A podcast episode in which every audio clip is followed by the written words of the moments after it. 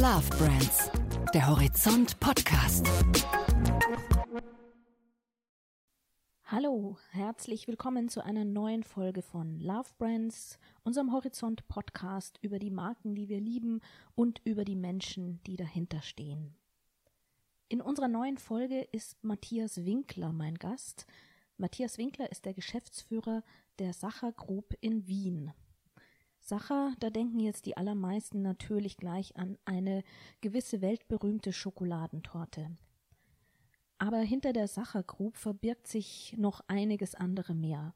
Zum Beispiel eine Hotelkette mit mehreren Häusern in Familienbesitz, Cafés, Restaurants und, das finde ich persönlich besonders bemerkenswert, die sogenannte Sacher Group of Excellence. Hinter diesem Begriff verbirgt sich ein Konzept, mit dem Sacher seine Mitarbeiter zu Markenbotschafterinnen und Markenbotschaftern ausbildet, die dann selbstständig und völlig frei für die Marke auftreten. Wie Sacher das anstellt, das erzählt uns Matthias Winkler im folgenden Gespräch. Bevor es losgeht, noch zwei kleine Hinweise in eigener Sache. Leider ist die Tonqualität dieses Mal nicht immer ganz optimal. Das bitte ich hier zu entschuldigen. Und wir haben uns zu einem Zeitpunkt unterhalten, als es auch in Österreich noch so aussah, als lägen die schlimmsten Zeiten der Pandemie hinter uns. Das könnte beim Anhören ein bisschen für Verwirrung sorgen, ändert aber nichts an dem, was Matthias Winkler zu erzählen hat. Viel Spaß dabei. Herzlich willkommen, Matthias Winkler, seines Zeichens Geschäftsführer der Sacher Group in Wien. Ich freue mich, dass Sie bei uns zu Gast sind. Ja, vielen herzlichen Dank für das tolle Willkommen. Ich freue mich auch, hier sein zu können. Sacher Group, darüber werden wir noch zu reden haben, denke ich, weil als erstes fällt, glaube ich, den meisten Leuten bei dem Begriff Sacher ganz was anderes ein. Eine gewisse Torte, von der ich jetzt auch gern ein Stück hätte. Wir verabreden uns hier zur klassischen Kaffeezeit. Wie oft gönnen Sie sich denn in der Woche ein Stück Sachertorte, Herr Winkler? Können Sie sie überhaupt noch genießen? Ähm, ich muss sagen, ich bin einmal in der Woche in unserer Manufaktur, wo die Torte immer noch nach dem gleichen Rezept von 1832 äh, immer noch mit Hand gemacht wird und muss dort, muss unter Anführungszeichen, jede Woche natürlich kosten und die Qualität sichern. Und es ist, wenn Sie dort mit dem Pkw hinfahren und aussteigen und dann riecht die ganze Umgebung schon nach Schokolade, dann ist das schon ein guter Vorbote und auch nach so vielen Sacherjahren muss ich sagen, ich freue mich auf meinen Montag oder Dienstags für fix und jedes Mal auch ein Stück Original Sachertorte und muss auch, wenn ich dann zurückfahre ins Hotel, wo mein Büro ist, muss ich jedes Mal zahlreiche Kostproben mitnehmen für die Mitarbeiterinnen und Mitarbeiter im Büro, die hier darauf warten. Meine Güte, das ist ein grausamer Job. Das merke ich schon nach der ersten Frage. Das ist ja fast unerträglich schwierig. Geht mit Hotellerie weiter, also in wunderschönen historischen Räumlichkeiten mit äh, Sternen und Hauben ausgezeichneter Küche. Also Sie sehen, mein Arbeitsumfeld ist dann wirklich schwierig. Ist nahezu nahezu unerträglich, würde ich sagen. Sie sprechen es schon an. Sie sind natürlich in einem traditionsreichen Haus äh, der Chef. Das ist auch ein Thema, das unter Sache Group zu verstehen ist. Vielleicht erklären Sie einfach mal von sich aus, was genau steckt denn eigentlich alles hinter dem Begriff, den die meisten erstmal mit Schokoladentorte verbinden. Ja, also mit dieser Torte, die wir schon besprochen haben, die 1832 ihre Geburtsstunde erlebte, begann Sacher und daraus wurde über die Zeit ein Delikatessengeschäft, das es nicht mehr gibt und später dann auch mal ein Hotel und inzwischen sind es mehrere Hotels, mehrere Restaurants, mehrere Kaffeehäuser und natürlich unsere Manufaktur in den Städten Innsbruck und Graz in Österreich, wo jeweils ein Kaffeehaus ist und in den Städten Salzburg und Wien, wo jeweils mindestens ein Hotel steht, das von uns geführt wird und das auch Sache heißt. Das sind, hätten wir dieses Gespräch vor zwei Jahren geführt, hätte ich Ihnen voller Stolz erzählt, das sind 850 Mitarbeiterinnen und Mitarbeiter, so ein bisschen nach Saison schwankend. Und für österreichische Verhältnisse ein doch größerer Tourismusbetrieb mit fast 100 Millionen Euro Umsatz. Dann kam Corona und deshalb muss ich die Zahlen korrigieren. Wir sind zwar am aufsteigenden Ast, aber immer noch bei circa einem Viertel unseres Geschäfts. ähm, das wir mal hatten und bei circa der Hälfte der Mitarbeiterinnen und Mitarbeiter, die wir mal hatten. Mhm. Das alles ist Sache und äh, das ist natürlich wesentlich mehr als nur diese harten Zahlen, Daten und Fakten, sondern dahinter verbirgt sich ein österreichisches Familienunternehmen, das meiner Frau und ihrem Bruder in äh, dritter bzw. vierter Generation gehört. Und dahinter verstecken sich natürlich auch hunderte von Geschichten und Geschichten, wie man in Wien schön sagt. Und ein österreichisches Traditionsunternehmen und wahrscheinlich auch so ein bisschen ein Aushängeschild der Städtehotellerie. Ja, und das darf ich seit 2014 leiten. Meine Vorgängerin war Elisabeth Gürtler und die ist meine Schwiegermutter und Mutter der beiden Eigentümer. Also wir sind ein familiengeführtes Unternehmen und als solches sind das natürlich eine, ist das eine besonders spannende Aufgabe, die sich darstellt. Weil Sie es jetzt schon ansprechen, Familienunternehmen ist natürlich auch insofern spannend, als es, glaube ich, gerade in der Luxushotellerie weltweit gar nicht mehr viele Häuser gibt, die da unabhängig als Familienbetrieb geführt werden. Wie funktioniert das dann überhaupt bei Ihnen? Kommt da nicht jede Woche irgendwie der große Konzern um die Ecke und will Sie sich einverleiben? Ähm, Sie sprechen es an, wir sind in der Tat in Wien das einzige Fünf-Sterne-Haus, das noch einer Familie gehört und von dieser geführt wird. In Salzburg gibt es noch zwei, drei andere, aber richtig ist, dass das Hotelgeschehen international von großen Ketten äh, dominiert wird. Was bedeutet das oder warum passierte das? Letztlich ist das Führen eines Hotels tatsächlich von einer Familie wahrscheinlich sogar einfacher zu bewerkstelligen. Aber um über das ganze Jahr auch gut ausgelastet zu sein, braucht man ein internationales Verkaufsnetzwerk, ein PR-Netzwerk, ein Sales-Netzwerk etc. Um Ihnen da eine Idee zu geben, die Sacherhäuser in Wien und in Salzburg haben 92 Prozent international Reisende als ihre Gäste. Das heißt, wir stehen zwar in Wien und in Salzburg, aber nur 8% oder sogar weniger unserer Gäste kommen aus Österreich. Wir leben also in und von einer globalisierten Welt und als solcher verkaufstätig und pressetechnisch vertreten zu sein, ist für ein kleines Familienunternehmen heute besonders schwer geworden. Digitalisierung hilft uns, aber das sind natürlich auch Investitionsvolumina, die hier zu stemmen sind, die für ein, äh, die für ein kleines äh, österreichisches Unternehmen gar nicht so leicht zu Mhm, kann ich mir vorstellen. Die Herausforderung besteht weniger im operativen Führen des Hauses, das kann eine Familie ganz gut, aber das internationale Verkaufen ist die große Aufgabe, vor der viele Familienunternehmen dann letztlich zurückschrecken und manche auch scheitern. Ja, Sie haben Digitalisierung angesprochen. Das würde ich ganz gerne später tatsächlich auch noch besprechen. Ähm, unser Podcast heißt ja Love Brands und befasst sich eben sehr stark mit Emotionen und mit Markenwerten. Wenn Sie Ihre Marke Sacher beschreiben würden, was sind denn die Markenwerte? Für was steht Sacher eigentlich als Marke? Ich glaube, als Marke stehen wir ganz besonders für Exzellenz. Und zwar nicht für irgendeine, sondern für die höchstpersönliche und damit auch die individuelle. Ähm, schöne Hotels gibt es sehr viele auf dieser Welt und sie brauchen letztlich nur gute Architekten, einen guten Platz und sehr viel Geld, um ein schönes Haus zu bauen. Aber gerade die Pandemie hat gezeigt, was diese Hotels wert sind ohne die Menschen, die darin arbeiten. Das heißt, tolle Hotellerie unterscheidet sich vor allem durch ihre Mitarbeiterinnen und Mitarbeiter, die mit Leidenschaft, herausragend ausgebildet und mit großer, mit großer Exzellenz eben an ihr Werk gehen. Und da, da unterscheiden wir uns hoffentlich, beziehungsweise arbeiten wir hart daran, von vielen anderen Hotels. Und ich glaube, mit dieser Leidenschaft und dieser Exzellenz gelingt es uns, Gäste zu begeistern. Gästezufriedenheit war gestern, aber Begeisterung und Inspiration, die wir vermitteln wollen, das ist unsere heutige Aufgabe und das, glaube ich, beschreibt auch einen Hotelaufenthalt oder auch einen Kaffeehausaufenthalt bis hin zur Original-Sachertorte am besten äh, unsere Marke, das, was wir tun, dem, dem wir uns verpflichtet fühlen. Letztlich wollen wir sie ein Stück weit verzaubern im positivsten Wortsinn.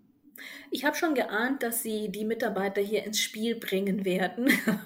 Und äh, das liegt eigentlich auch nahe, weil auch das ist ja ein Zweig, der unter der Sachergruppe noch äh, drunter zu verstehen ist. Die sogenannte School of Excellence heißt sie, glaube ich. Das heißt, dass Sie Ihre Mitarbeiter quasi allesamt, ob es jetzt 850 sind oder vielleicht derzeit ein bisschen weniger, versuchen zu Markenbotschaftern auszubilden oder wie kann ich mir das vorstellen? Ja, wir haben lang darüber nachgedacht, wie wir 2014 von der Vorgänger, Vorgängergeneration übernommen haben. Kann man als Familie überhaupt in Zeiten wie diesen ein Fünf-Stern-Haus erfolgreich betreiben? Und wir kamen zum Schluss, ja, wir können, wenn wir die Besten sind. Dann äh, sind wir konkurrenzfähig und dann können wir auch mit diesen zuerst beschriebenen Marken- und Kommunikationsnetzwerken mithalten. Und die besten sind wir dann, wenn wir auf der einen Seite ein herausragendes Produkt haben, also ein Hotel am neuesten Stand der Technik, der Optik und vieler anderer Parameter, Sicherheit, Sauberkeit jetzt durch Corona auch ins Licht der Bedeutung gerückt. Also das müssen wir alles beherrschen, aber das ist kein Erfolgsgarant, sondern das ist die Eintrittskarte zum Erfolg, wenn man so will den echten Erfolg bekommen wir durch unsere Mitarbeiterinnen und Mitarbeiter. Und die am, wenn Sie so wollen, am freien Markt zu bekommen, ist gar nicht so einfach. Wir haben erst vor wenigen Tagen Mitarbeiterjubiläen gefeiert und da sind Menschen dabei, die seit 45 Jahren bei uns und mit uns arbeiten und es noch immer tun, also nicht in Rente. Die haben mehrere Generationen erlebt. Und aus diesen Gedanken heraus, wie schaffen wir es, die besten Mitarbeiterinnen und Mitarbeiter zu haben, haben sich mehrere Punkte abgeleitet. Das eine ist, wir haben eine Charta, wo wir Fairness neu definiert haben. Also was können Mitarbeiter fürs Unternehmen und was kann das Unternehmen für Mitarbeiter tun? Das ist aufgeschrieben, da gibt es einen Rechtsanspruch drauf und da sind viele Dinge festgehalten drinnen. Und das andere war eben auch, Rahmenbedingungen zu schaffen, die finanziell, die von der Flexibilität her zumutbar sind und so weiter. Und ein Punkt war eben auch, und ein zentraler Punkt war die Aus- und Weiterbildung, und jetzt bin ich bei der Sacher School of Excellence, wo wir einen viel größeren Ansatz als die reine Sach- und Fachausbildung wählen. Ja, die ist Teil unserer Ausbildung, aber unsere Ausbildung geht weiter über Destinationswissen, geht bis hin zu politischer Bildung und letztlich auch karitativen und sozialem Engagement, das wir unterstützen und fördern wollen. Und so wollen wir unsere Mitarbeiterinnen und Mitarbeiter nicht nur zu herausragenden Mitarbeitern, sondern eben zu Gastgebern, zu Markenbotschaftern ausbilden, weiterbilden, ihnen die Möglichkeit geben, das auch zu sein. Und das ist vielleicht auch einer der Unterschiede zu anderen Hoteljobs, wenn man so will, dass wir hoffentlich bald wieder 850 Gastgeber und Gastgeberinnen beschäftigen wollen. Jetzt hört und liest man ja überall, dass es, Sie haben es auch gerade selbst schon gesagt, zurzeit unheimlich schwierig ist, äh, gutes Personal zurückzubekommen. Ähm, wir kommen ja gar nicht drum herum, um die Folgen von Corona auch zu besprechen, weil es einfach in der Gastronomie und Hotellerie enorme Folgen hat. Wie gehen Sie denn da jetzt am Markt vor? Schalten Sie klassische Employer-Branding-Kampagnen oder äh, schalten Sie Inserate, trommeln Sie am schwarzen Brett irgendwo in Social Media? Wo kommen die Leute her? Sie sprechen sicher die größte Herausforderung an, die der Tourismus im Allgemeinen derzeit zu bewältigen hat. Corona liegt natürlich noch nicht hinter uns, aber das Schlimmste liegt hinter uns und wir haben mit Impfung und ersten Medikamenten, zumindest liest man darüber, gute Wege gefunden, äh, die Pandemie in den Griff zu bekommen. Wir wurden aber durch die Pandemie noch deutlicher darauf aufmerksam gemacht, welches Problem wir eigentlich haben und längst vor der Pandemie schon hatten, nämlich wir leben in einer Spaß- und Freizeitgesellschaft, was uns als Hotel- und Spaß- und Freizeit Anbieter hilft, aber in derselben Gesellschaft wohnen und leben auch unsere Mitarbeiterinnen und Mitarbeiter und ihre Ansprüche an uns als Arbeitgeber sind eben andere, als das noch vor 10 oder vor 20 Jahren war. Und der erste Schritt, glaube ich, ist zu begreifen, dass wir mit den alten Methoden hier nicht mehr zum Erfolg kommen, sondern ein normales Jobinserat, ähnliches hilft gar nichts. Ich glaube, das ist Äh, inzwischen würde die Bewerberquote bei null äh, am, am, am Antwortteil sein. Also wir versuchen einen neuen Weg zu gehen, indem wir mal sehr viel uns mit jungen, mit älteren Mitarbeiterinnen und Mitarbeitern auseinandergesetzt haben und gesagt haben, was wollt ihr vom Leben, was, wo kann Arbeit und wo kann Sacher da einen Teil oder einen Teil haben. Wir kommen sehr schnell drauf, dass Planbarkeit, nämlich auch in der Freizeit, ein wichtiges Gut ist.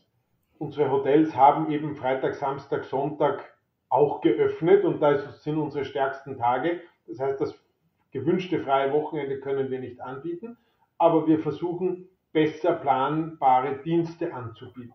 Und der zweite Punkt, den wir geändert haben, war, uns damit auseinanderzusetzen, wo finden wir denn diese Menschen? Und natürlich ist Digitalisierung und Social Media die Antwort darauf. Wir finden sie nicht mehr im Offline-Print-Inserat in einer Tageszeitung, sondern wir finden sie auf Social-Media-Kanälen. Gar nicht so sehr auf Karriere-Webseiten, sondern vielleicht auch auf der eigenen. Der Koch findet inzwischen seine zukünftigen Mitarbeiterinnen und Mitarbeiter auf seinem Facebook. Unter seinen Fans quasi. Genau, unter seinen Fans. Und wir haben unseren Mitarbeitern die Möglichkeit gegeben, auch als Sacher aufzutreten. Mhm.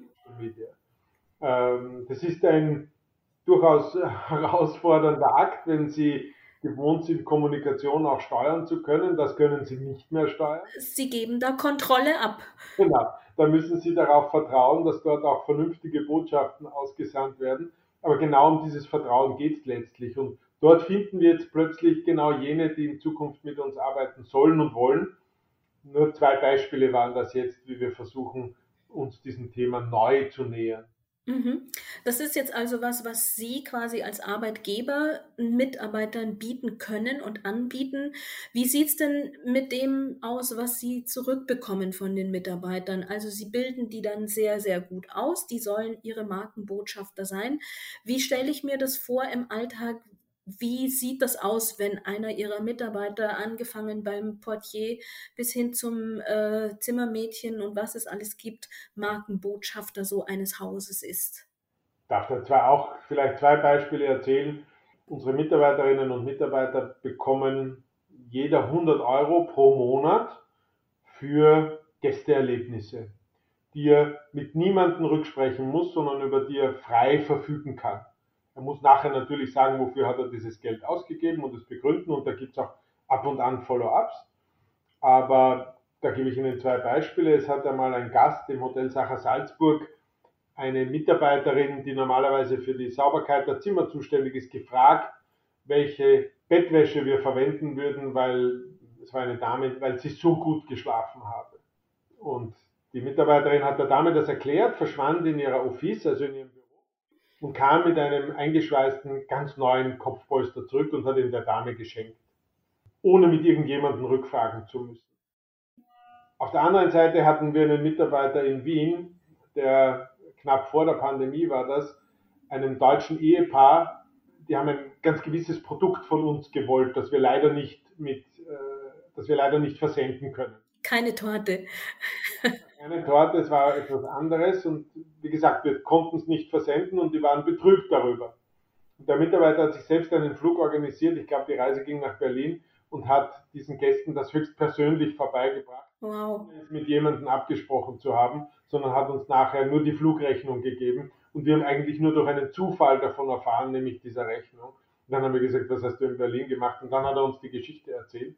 Und selbstverständlich haben wir weit über den Flug hinaus da, dafür entlohnt. Aber was ich Ihnen sagen will, ist, unsere Mitarbeiterinnen und Mitarbeiter bekommen ein großes Entscheidungspouvoir und nützen das auch. Das ist mhm. ein kulturverändernder Prozess, aber inzwischen sind wir da auf einem guten Weg. Und wenn Mitarbeiterinnen und Mitarbeiter diese Freiheit fühlen und diese auch geldkostenden Entscheidungen fällen können, dann glaube ich, sind wir ein großes Stück weiter und das ist die Richtung, in die wir gehen wollen. Das hört sich nach einem sehr beeindruckenden Mechanismus an, ehrlich gesagt. Also diese Entscheidungsfreudigkeit, Hut ab. Wie haben Sie das denn verankert? Sowas äh, setzt sich ja nicht von heute auf morgen fest, zumal ich mir vorstelle, gerade Mitarbeiter, die bei Ihnen 45 Jahre im Haus sind, die haben wahrscheinlich noch ganz was anderes erlebt. Also die Anna Sache haben sie wahrscheinlich nicht mehr erlebt, aber ich denke mal, in den Nachfolgejahren war es sicher auch ein strenges Regiment. Wie implementiert man denn diese Leidenschaft des einzelnen Mitarbeiters? Ich habe zuerst versucht zu erklären, dass es eine, eine Kultur, also ein kulturverändernder Prozess, Sie haben es ja in Ihrer Frage auch gerade angedeutet, über im ersten Monat, wo wir diese 100 Euro freigestellt haben, ist genau gar nichts ausgegeben. Mitarbeiterinnen und Mitarbeiter jetzt über Jahre, teilweise sogar über Jahrzehnte das Gegenteil tun mussten. Das heißt, so ein Prozess braucht Zeit, und braucht sehr viel höchstpersönliches Engagement, um diese Dinge in, institutionalisieren und auch zu implementieren. Und wenn dann der Erste mutig war und eine Entscheidung getroffen hat und zum Beispiel für ein, für ein äh, junges Paar, das sich verlobt hat in Wien und deswegen die Reise in Sacher angetreten hat und ein Taxi bestellen wollte und der hat dann die Kutschenfahrt auf sozusagen Sacherrechnung bestellt, das haben wir dann auch gefeiert und diesen, diesen, diesen Erfolg in, in Kulturveränderung zelebriert. Und dann nimmt das so seinen Lauf. Mhm. Nicht verheimlichen, dass das ein längerer Prozess ist und wir sind noch immer nicht am Ziel, sondern wir gehen diesen Weg gerade erst.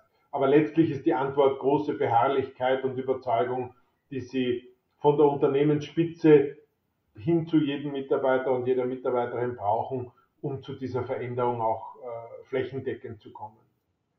Wie viel Potenzial steckt denn da dann auf der anderen Seite in dieser ganz starken Tradition, für die ja ein Haus wie Sacher auch steckt? Ist das was, was dann eher Hemmschuh ist oder etwas, weil man ja gerade der Anna Sacher auch großen Mut immer zugesprochen hat, ähm, was sogar hilft, dass man auch in der Vergangenheit Beispiele für mutige Entscheidungen findet. Ein wichtiger Punkt ist dabei die Definition von Tradition. Mhm. Und wenn man Tradition wie meistens versteht als Bewahren von etwas, dann wird es natürlich gefährlich. Beziehungsweise dann ist jede Innovation von vornherein nochmal ein Stückchen schwieriger.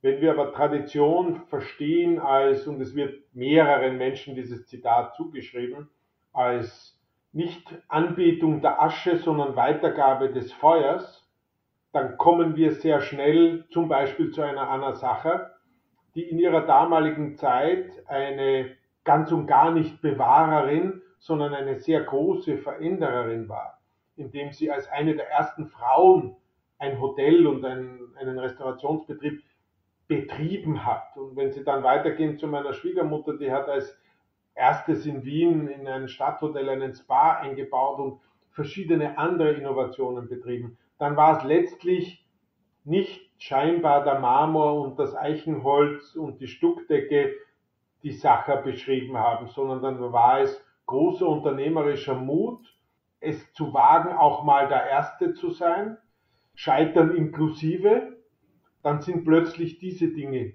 die Tradition gewesen, die den Erfolg gebracht haben. Und wenn man in der Geschichte von Sacher noch weiter zurückgeht, dann war ja selbst die Erfindung oder die Findung der Original-Sachertorte eigentlich eine Not- und Ausnahmesituation, als ein 16-jähriger Lehrling abends alleine in der Küche, quasi ohne Zutaten, ohne Kollegen, plötzlich ein Dessert zaubern musste. Also eine schlimmere Situation für einen Lehrling gibt es wahrscheinlich gar nicht. Und der hat das auch geschafft und hat sich nicht auf bestehende Rezepte verlassen, sondern hat etwas Neues gewagt. Dessen Sohn wiederum hat auch gesagt, ich verlasse mich nicht auf die Torte alleine, ich gehe zum Delikatessengeschäft. Aus Delikatessengeschäft wurde ein Hotel aus mehreren Hotels, die wir inzwischen heute sind. Also diese Tradition als auch Mut zur Veränderung zu verstehen, das ist, glaube ich, die große Aufgabe von uns, die wir das Unternehmen führen und versuchen, es erfolgreich weiterzugeben. Wobei ich mir aber vorstelle, dass Ihre Gäste durchaus den Marmor und die Stuckdecken und die schönen Kronleuchter auch sehen wollen. Also so ganz darauf verzichten können Sie ja sicher nicht. Sie haben vorhin gesagt, ein modernes Haus, aber eigentlich will man ja, wenn man zur Sache geht, eher was Historisches sehen, oder? Danke für den Hinweis, weil es ja das eine schließt das andere nicht aus. Mhm. Also bei uns laufen die 100 Megabit Leitung natürlich genauso durch wie sie, wie, wie Router in der Decke eingebaut sind, wie modernste auch Haustechnik von Klimaanlage bis sauberstes Wasser in Kanälen läuft. Das spielt sich quasi hinter den Kulissen ab, nicht sichtbar. Und vor den Kulissen ist eine der größten Gemäldesammlungen, sind historische Räumlichkeiten, sind Möbel, die sonst in Museen stehen, hier angreifbar und Teil, Teil des Geschehens. Also Sie haben schon recht. Mit äh, Sacher verbindet man eine gewisse Form von Architektur, eine gewisse Form von Stil, von Lebensgefühl, aber hat eben auch die Erwartungshaltung, dass Ihr Zimmer mit Smartphone zu öffnen, mhm. auch zu bedienen ist. Und die beiden Dinge müssen, und das beweist Sacher hoffentlich, einander nicht ausschließen, sondern ergänzen einander zu dem Erlebnis, das Sie heute bei Sache haben können. Da streifen wir schon wieder den Punkt natürlich Digitalisierung, Zimmer mit Smartphone öffnen. Sie haben vorhin schon erwähnt, wie die Mitarbeiter über Social Media agieren etc. Sie sind, glaube ich, tendenziell ein sehr, sehr offener Mensch, was das Thema Digitalisierung angeht, oder? Ich hoffe nicht nur, was Digitalisierung. in jeder Beziehung natürlich. Sondern in allen Bereichen, die das Leben für uns zu bieten hat, versuche ich stets offen und positiv auf das Neue zuzugehen. Nicht kritiklos und blind, sondern mal mit der Einstellung, vielleicht hat das auch etwas Gutes für uns. Und da helfen mir sicher drei wunderbare Kinder äh, zwischen 6 und äh, 16 Jahren alt, die sich genau so dem Leben letztlich nähern. Und wir können uns als Erwachsene, schon ein schwieriges Wort, aber sagen wir mal als Erwachsene, können wir uns davon eine große Scheibe äh, abschneiden. Und wenn man so sich dem Leben nähert, dann auch der Digitalisierung, die sicher ein paar Punkte hat, die nicht in Ordnung sind, aber der überwiegende Vorteil für uns ist nicht, nicht wegzudiskutieren, äh, hat sehr viel an Lebensqualität gebracht und auch für uns als Unternehmen, für uns als Menschen äh, viel mehr Vorteile als, als äh, Nachteile. Und ja, so versuchen wir uns dem Thema Digitalisierung auch als Unternehmen zu nähern und das Gute daran für uns zu nutzen. Mhm.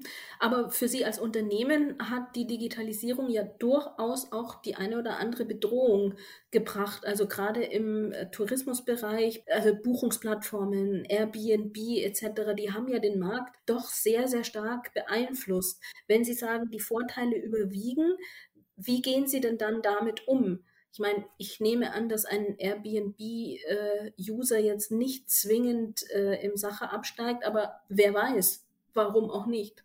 Also vielleicht um unseren Zugang zu schildern, wir haben, wie wir Airbnb natürlich mehr und mehr wahrgenommen haben, auch in, beim Anbieten von Luxusdomizilen, haben wir begonnen, Teile unserer Zimmer auch auf Airbnb zu bewerben, ah.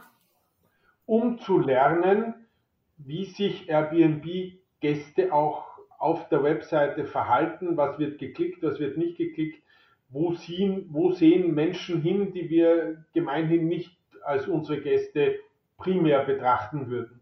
Und haben sehr viel davon mitgenommen und gelernt.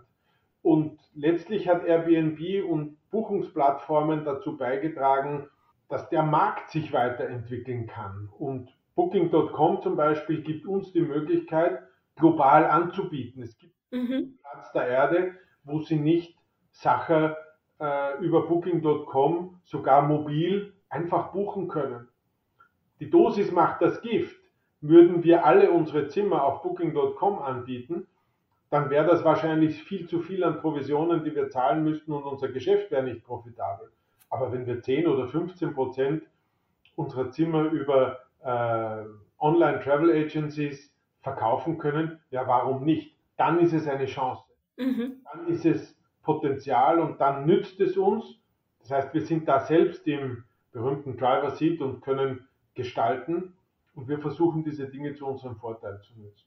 Das heißt, damit können Sie dann auch ein bisschen ausgleichen, was Sie eingangs gesagt haben, dass Sie eben kein internationales Netzwerk haben, aber Sie haben doch die Möglichkeit, international zu vermarkten. Das ist eine unserer internationalen Verkaufsmöglichkeiten. Wir sind zweitens auch noch Mitglied der Leading Hotels of the World, letztlich dem größten Verband an Luxushotels. Ich darf dort seit 2016 auch im, im Board, also im Art Aufsichtsrat sitzen, wo wir auch sehr viel lernen und, und mitgestalten können. Aber wir sehen, ohne internationales Eingebundensein, Schrägstrich Netzwerk, egal ob es die Kommunikation, auch der Ideenaustausch und vieles andere mehr ist, können sie heute gar nicht mehr existieren und das wird für uns noch in Zukunft noch wichtiger, als es heute schon ist. Mhm. Herr Winkler, zum Abschluss, wie ist es denn eigentlich mit Ihren eigenen Gefühlen bezüglich des Saches? Sie haben vorhin schon angedeutet, Sie sind quasi als Eingeheiratete in diese Familie gekommen. Ähm, Sie kommen eigentlich aus der Marketing- und Kommunikationsecke. Ist bei Ihnen dieser Spirit einer Anna Sacher trotzdem von Grund auf vorhanden gewesen? Wie sind Sie dem begegnet? Ist der über Sie geworfen worden, als Sie den Fuß zum ersten Mal ins Hotel gesetzt haben? Wo stehen Sie da? Ja, ich weiß nicht, ob ich ihn mitgeheiratet habe, äh, diesen Spirit, aber in Sacher zu gehen bedeutet, als Gast, als Mitarbeiter von etwas berührt zu werden, das sich wahrscheinlich in diesem und allen anderen Podcasts niemals beschreiben werde können, sondern das hat etwas von, das muss man erleben, dafür gibt es, glaube ich, keine Worte. Versuchen Sie es. es ist, es ist ein, ein, ein Stück Wien, ein Stück Österreich, das Sie auf Zeit beschränkt führen und diese Aufgabe hat manchmal auch eine besondere Dimension, nämlich wenn Sie darüber nachdenken, und darüber denke ich besonders viel nach, dass es meine Aufgabe ja auch ist, diesen Wert, und damit meine ich nicht nur finanzielle Werte, an eine nächste Generation über, zu übergeben, genauso wie wir sie bekommen haben. Also wir empfinden das Sacher nicht als unseres, als unser Eigentum, sondern wir haben es letztlich geborgt bekommen und haben eine gewisse Zeit, bis es an die nächste Generation weitergeht. Und unabhängig davon, ob die dann entscheidet, dass sie selbst Operatives führen wollen oder jemanden mit der Führung beauftragen, wird man aus dieser Eigentümerrolle nie ganz entlassen. Und diese, das unterscheidet meine jetzige berufliche Herausforderung fundamental von allem, was ich bisher so beruflich gemacht habe. Das ist der zweite Teil. Und der dritte Teil, im Tourismus in fünf Sternen zu arbeiten, ist natürlich auch ein besonderes Privileg, weil alles, was sie umgibt, ist besonders schön und besonders gepflegt. Hat aber gleichzeitig auch die Verpflichtung, sich um jene zu kümmern, bei denen es eben nicht so glamourös zugeht. Und diese diese, diese Verpflichtung oder dieses Gefühl, das mit fünf Sternen einhergeht, ist etwas, was uns im Unternehmen auch begleitet. Wir machen daraus weder große Kampagnen noch große Öffentlichkeitsarbeit, aber was uns alle zusammen verbindet, ist die Aufgabe, die wir gemeinsam sehen, jenen zu helfen, ähm, die sich selbst vielleicht nicht mehr helfen können. Dann bleibt mir fast nur zu sagen, dass ich Ihnen sehr viel Erfolg weiterhin wünsche auf diesem Weg zwischen Werterhaltung und Verpflichtung. Und ich bedanke mich ganz herzlich, dass Sie sich bei uns vorgestellt haben. Ich danke Ihnen für ein spannendes, herausforderndes, aber sehr gutes Gespräch. Ich würde mich freuen, Sie oder unsere Zuhörerinnen und Zuhörer eines Tages in Wien, in Salzburg, in Graz, in Innsbruck, irgendwo im Sacher zu sehen und wünsche Ihnen bis dahin alles, alles Gute. Herzlichen Dank. Das war's wieder für heute. Ich hoffe, für euch war das Gespräch genauso interessant wie für mich. Wer mehr von uns hören will, der kann das überall dort tun, wo es Podcasts gibt. Am besten ist, ihr abonniert unseren Kanal gleich, dann verpasst ihr keine neue Folge. Hört ruhig auch mal in die alten rein. Inzwischen reicht unsere Range von Marken, über die wir sprechen, von Mode über Lebensmittel bis hin zu Dienstleistern und Handelsplattformen. Außerdem freuen wir uns natürlich immer über Feedback, über jede Form von Bewertungen und Sternchen aller Art. Ansonsten vielen Dank fürs Zuhören und bis zum nächsten Mal.